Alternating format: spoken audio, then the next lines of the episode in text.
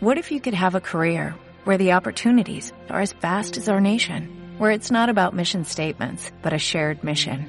At U.S. Customs and Border Protection, we go beyond to protect more than borders, from ship to shore, air to ground, cities to local communities. CBP agents and officers are keeping people safe.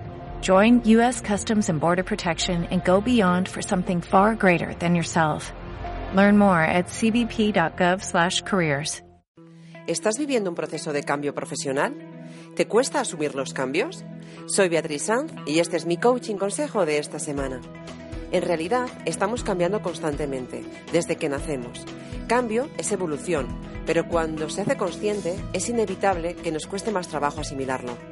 Vivimos los cambios como amenazas, porque salimos de nuestra área de confort y nos enfrentamos al desconocido.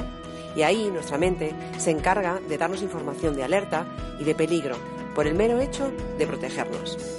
Para llevar mejor estos cambios, es muy importante que primero trabajes con tus pensamientos, que te des cuenta de las quejas que expresas y quitarles el mayor protagonismo. Es el primer paso del proceso. No olvides que todo cambio pasa por varias fases y una de ellas es la negación.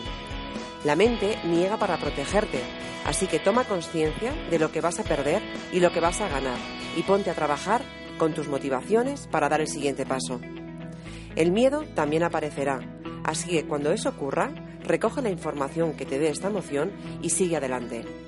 Los pensamientos de nuevo te dirán que no continúes, pero tendrás que enfrentarte a ellos y tendrás que ser capaz de bajarles el volumen. Te puedo ayudar visualizarte con tu nuevo cambio.